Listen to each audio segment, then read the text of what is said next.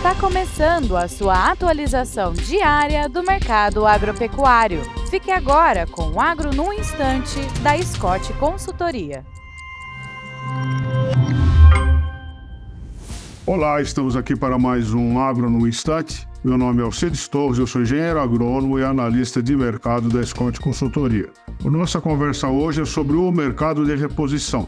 Vamos pegar aqui a praça balizadora, que é São Paulo, e os preços ficaram estáveis. Uh, a queda, né? As cotações do garrote, boi magro, bezerra de desmama e bezerro de ano caíram ao longo da semana.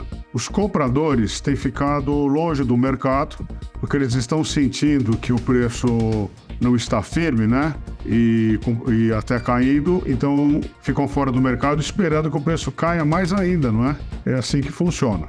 O bezerro de desmame em São Paulo está sendo negociado em R$ 1.700 por cabeça, o bezerro de ano em R$ 2.000 por cabeça, o garrote está sendo negociado em R$ 2.380 por cabeça e o boi magro em R$ 2.870 por cabeça. A bezerra desmama está sendo negociada em R$ 1.280 por cabeça, a bezerra de ano em 1.480, a novilha em R$ 1.900 por cabeça e a vaca boiadeira em R$ 2.200. É isso aí, é, meus votos de bons negócios, boa saúde e até amanhã.